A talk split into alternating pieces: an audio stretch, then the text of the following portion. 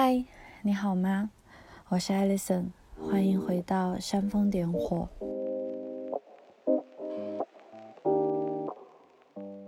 今天我们聊一聊爱情。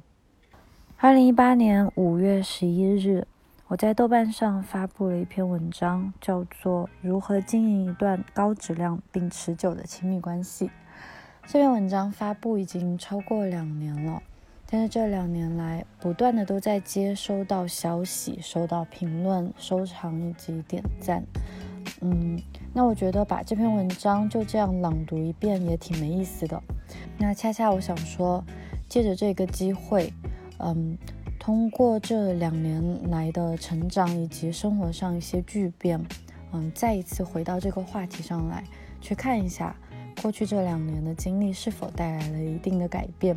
还有我自己，说不定也可以再一次从这篇文章当中学到一些什么。这篇文章的前提其实是描述了我和我先生在二零一七年遇到的一场感情危机。那其实我不是一个特别喜欢在网络上分享感情故事的一个人。啊，那一方面是个人的性格，还有另外一方面就是我先生他这个人是一个非常不喜欢在社交网络上暴露自己的人。如果大家有听过之前的一篇是描述数字极简主义的话，应该大概对他的一个性格有所了解。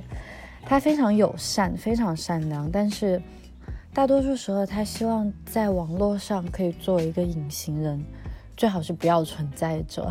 当然有许多的因素，但是最为重要的当然就是隐私的保护。还有一方面就是，其实我很不喜欢在介绍他的时候总是去说我先生、我老公他怎么怎么样，好像他与我之间只有一个关系的纽带。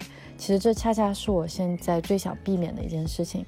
但是因为他在网络上追求的是一个隐形的存在，所以我并不是特别想用他的名字，甚至是昵称。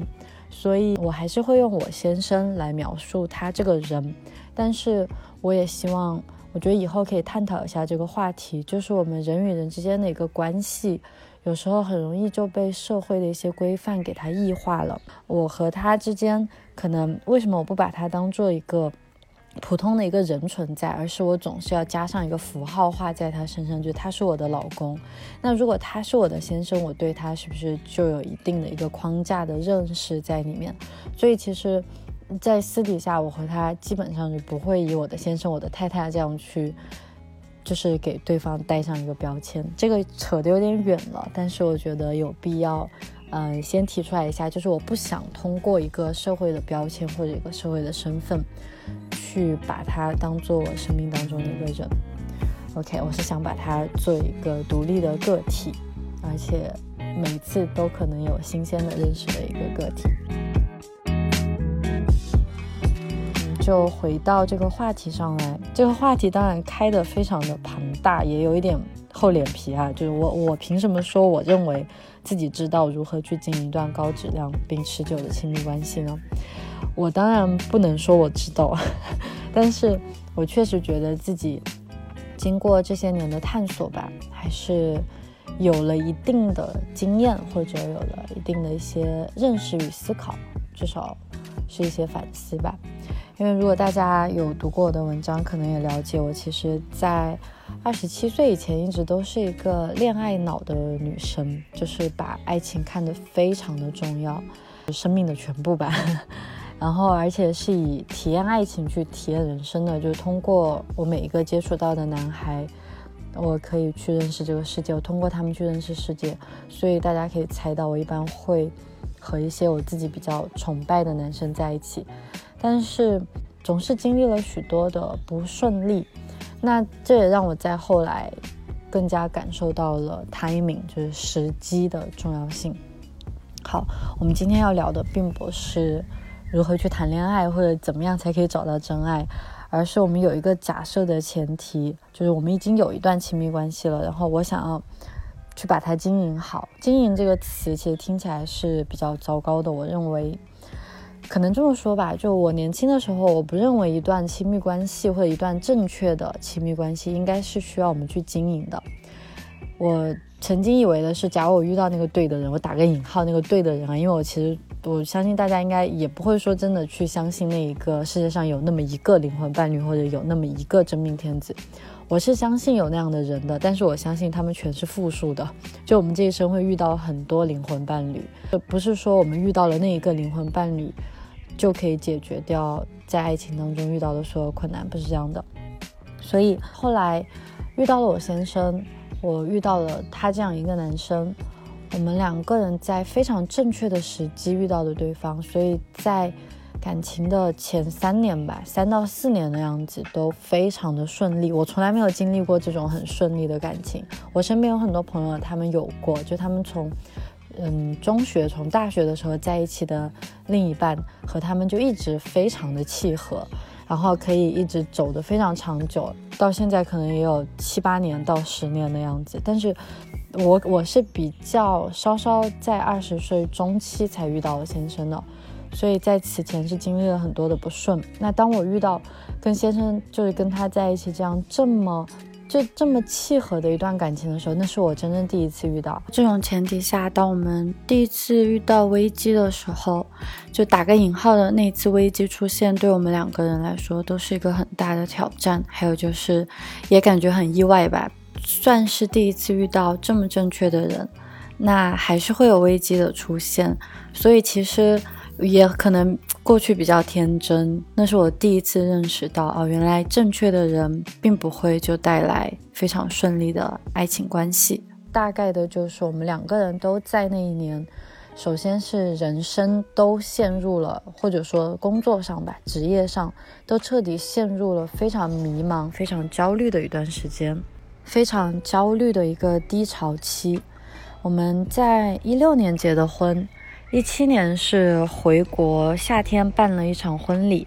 我记得我在文章里面这样描述的：那天天空很干净，刚刚经历回国办完婚礼的喧嚣，大概一个月以后，老公说我们出去走走吧。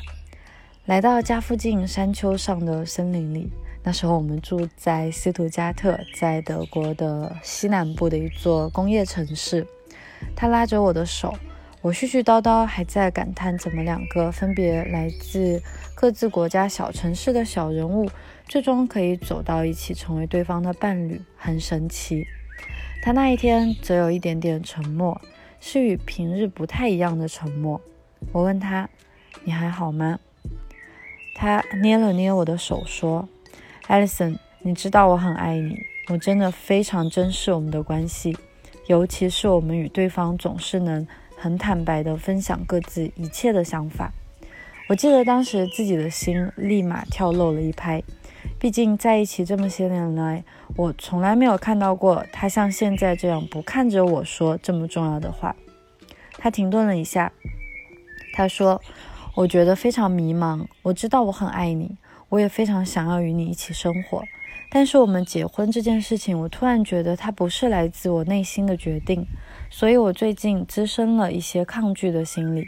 我想，我可能需要搬出去住上一阵子。你能懂我吗？我说我懂。第二天是星期日，醒来以后又一次回到这个话题上来。我们两个人都渐渐情绪失控，抱在一起哭了一个上午。这是我们在一起这些年以来，他第一次让我失望。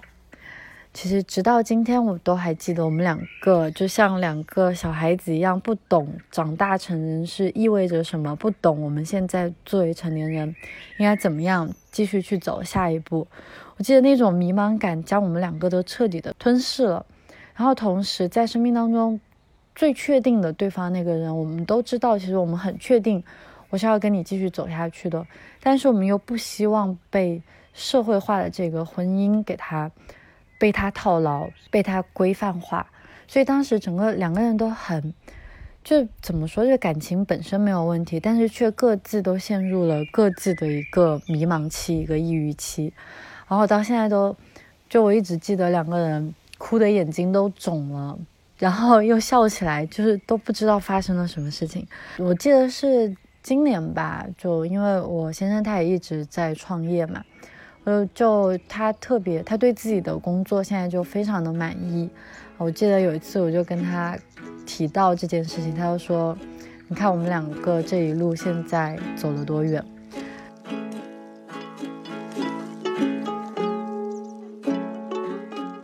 所以我觉得，我不想说我们去感谢遇到了这样的困难。其实讲老实话，人生当中如果不需要去面对困难，那其实挺没意思的。那因为你不接受挑战，你没有办法去接近尼采口中的那个超人。OK，我不是说我经历了多么大的苦难，只是说。其实我们每个人的生活都一定会、一定会遇到挫折，一定会遇到嗯不顺心的事情的。我们不是说要祝所有人永远都幸福，也不是说你遇到了正确的人就一生都会幸福。我们恰恰是学会去应对这种磨难的能力，它更加的重要。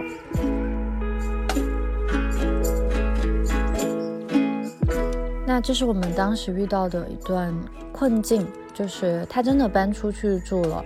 然后我们就是在结婚一年以后，他竟然搬出去住了，嗯，但是确实我不得不说是，这也是我们两个成长最快的一段时间。就我们又一次变得像在谈恋爱一样。他虽然搬出去住了，但我们两个每周会约会三到四次，这听上去还有点荒谬，但是我们就是这样子经历了大概几个月吧。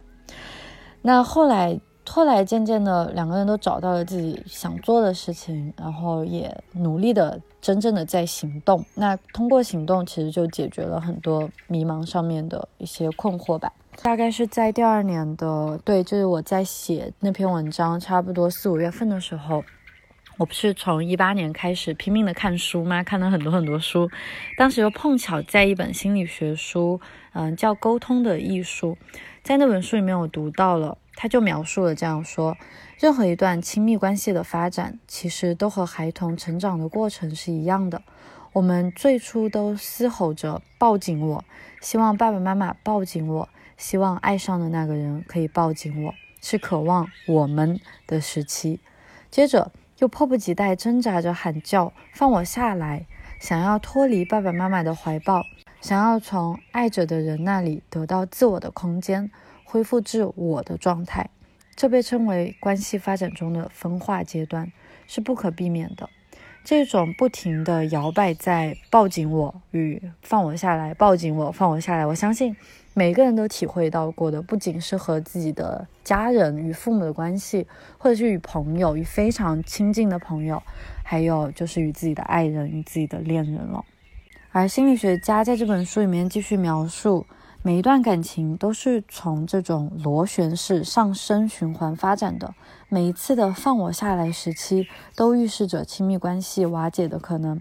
如果处理不当，那便是感情的终点；然而，如果处理得当，那这段分化时期将为两人的关系提供更牢固的根基，又一次呈螺旋上升式结构进行。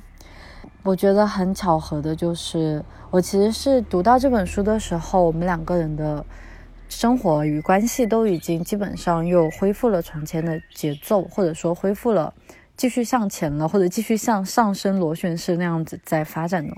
我就发现自己或者我们两个人在这一次非常痛苦的自我认知，把自己自我撕裂的这一段时期，碰巧好像都做对了每一个步骤。所以当时我才写下了这篇文章。现在呢，也我们一起再来看一下，当时我是写了四个方面，然后加上一个我自己想到的终极方法，听上去好傻呀。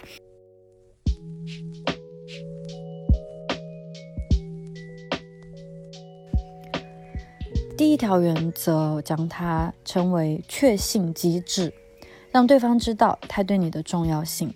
那我想说明的是，我们现在不管是说两个人在甜蜜的时期，还是说遇到困难的时期，我觉得我们感情就像我之前说的，不一定说要去经营，但是恋爱这个东西确实是需要努力的。我们这一代可能在上大学的时候都在看一个非常出名的美剧，叫《老友记》，对吧？它现在可能太老了，但我就记得在里面有一对非常恩爱的一对情侣，就是他们六个人当中的 Monica 和 Chandler，特别可爱。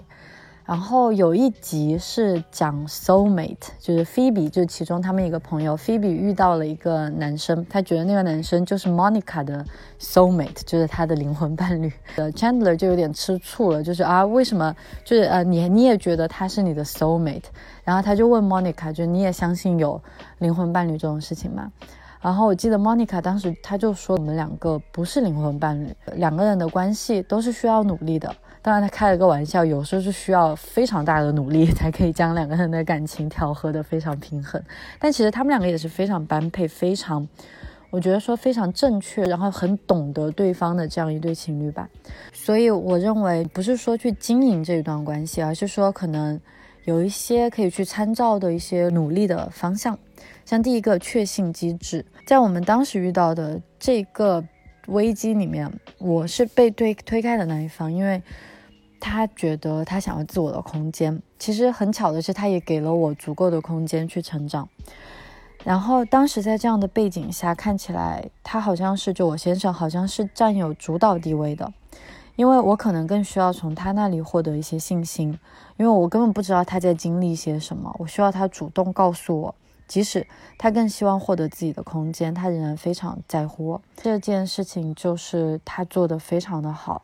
他一而再、再而三的跟我不断的强调，我们之间的这个难关是会一起度过的。就他，我记得他当时真的是把我坐下来，坐在沙发上，然后我就是非常的难受，他又很诚恳的对我说：“请你相信我，我们会度过这次难关，我向你保证，我们会一起解决这次危机的，就我们两个人一定会一起去解决掉的。”那在当时，就至少是给我吧。就我觉得是一剂非常高效的强心剂，因为它给了我一种好似我们两个在与共同的一个敌人在斗争，那个敌人不是对方，而是我们正在经历的一段人生重要的时期，是一个 phase，而任何时期一个 phase 它都是会过去的。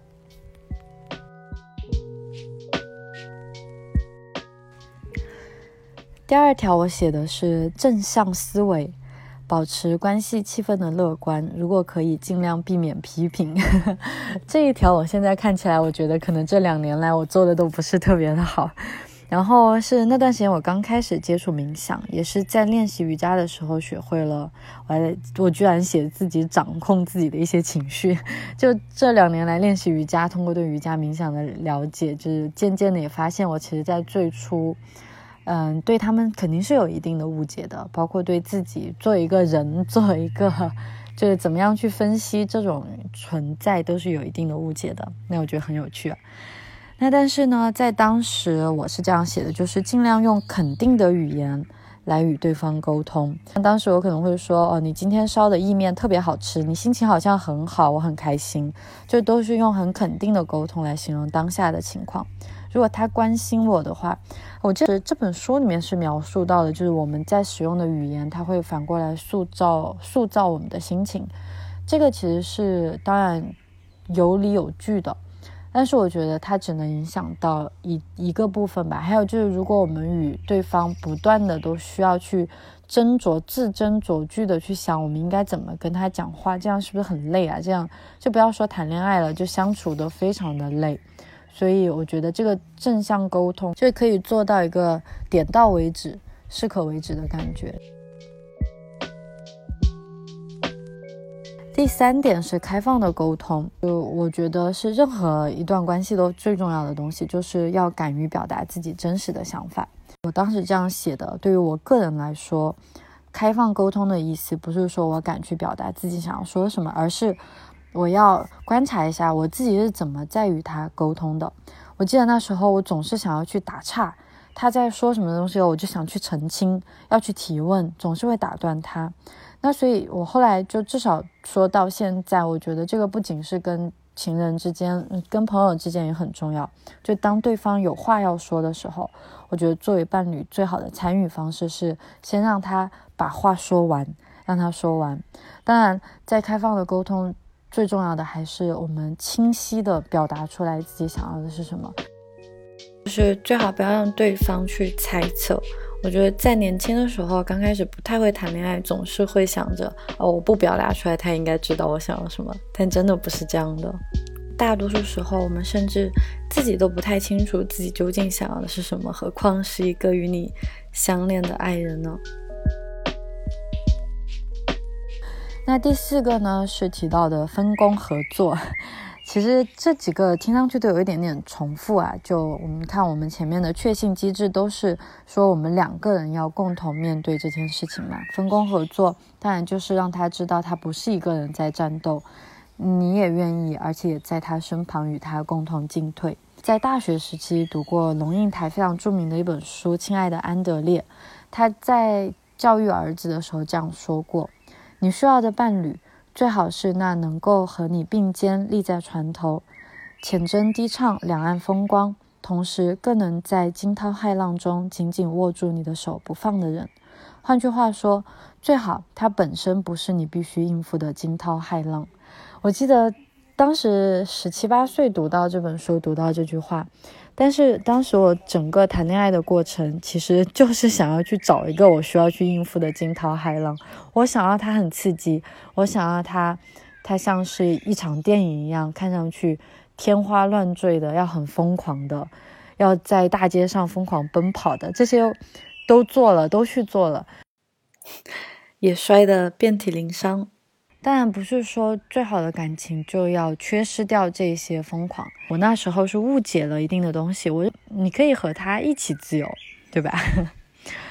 OK，最后的终极方法，从年初我开始，二零一八年我开始挑战自己早起，从八点起床，逐渐来到了近日的五点半起床。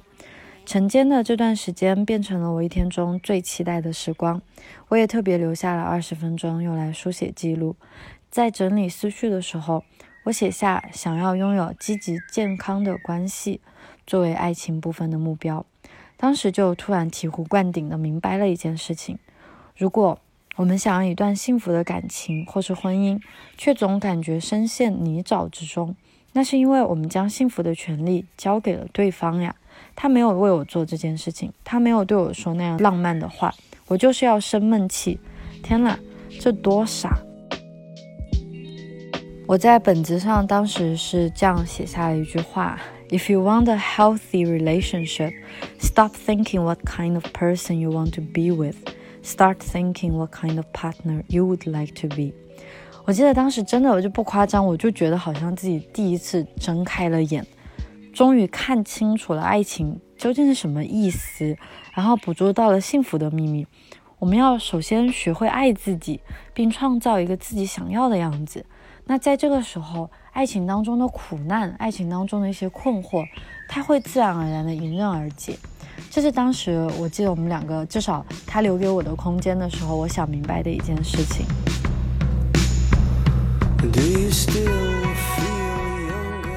当然，我不是说我与我先生的关系就是完美的，完美是这个世界上最无聊的终点，对吧？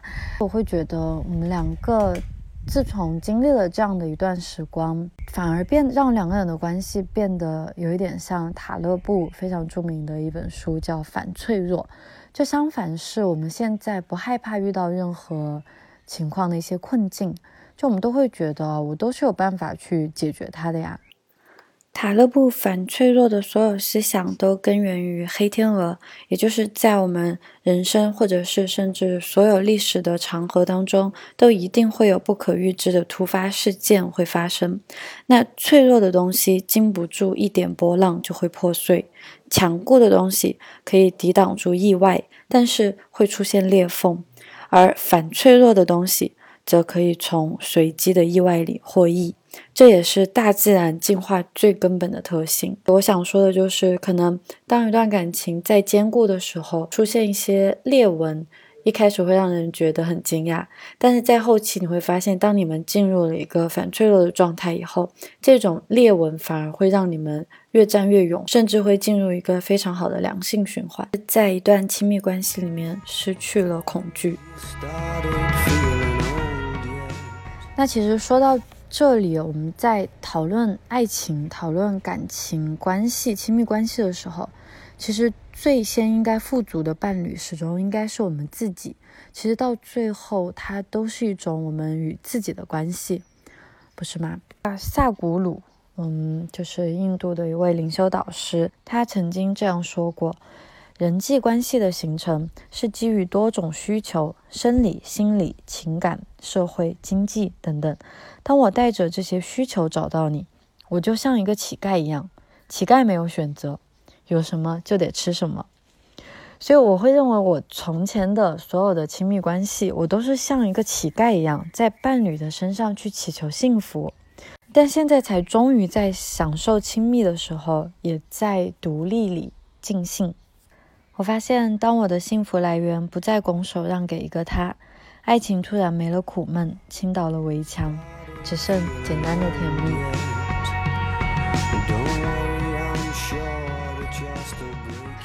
这是我这次想和大家分享的关于情感或者亲密关系的一些想法吧。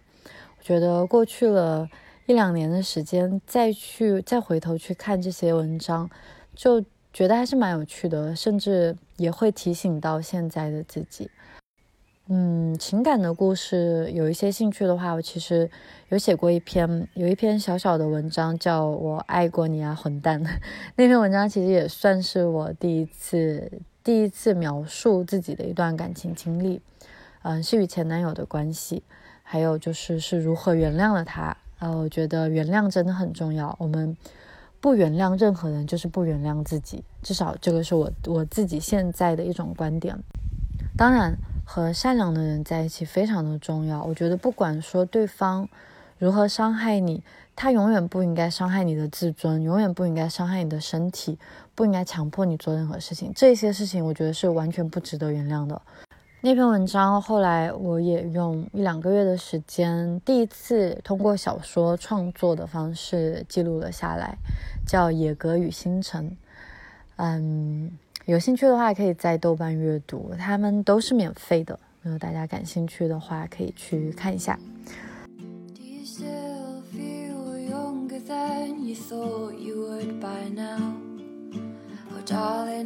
好了，嗯，今天关于情感的部分我们就聊到这里。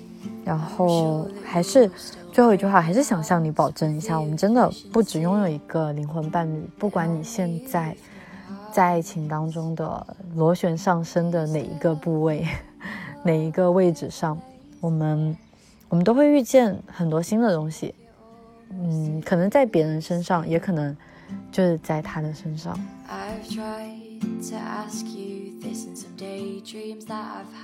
嗯，不知道大家的感情观念是怎么样的呢？我记得和好友曾经争论过，是一个只对你好的伴侣比较好，还是一个对所有人都很好的另一半更好。曾经我会喜欢前者那样的偏执，与天下都隔离一般的独尊感。成长以后，对我来说，一定是选择或者成为后面这一种伴侣比较好，因为你知道，即使是在不顺利的时候，他也不会将责难莫名归咎于你，即使感情真的消失不见。他还是会保有爱意的对待你，正如他对待万物的那颗善良的心。我希望你们要和善良的人在一起。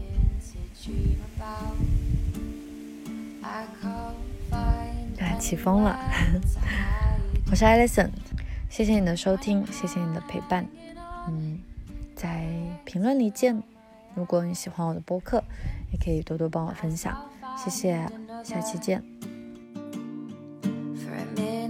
gets easier to pretend that you were just some